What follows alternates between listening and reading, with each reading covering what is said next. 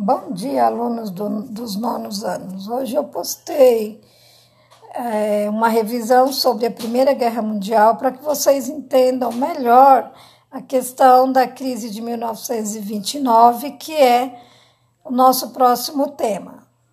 Então, para que a gente entenda a crise de 1929, faz-se necessário saber quando que os Estados Unidos se concretizaram como a maior potência mundial e por que, que ele entrou em crise depois.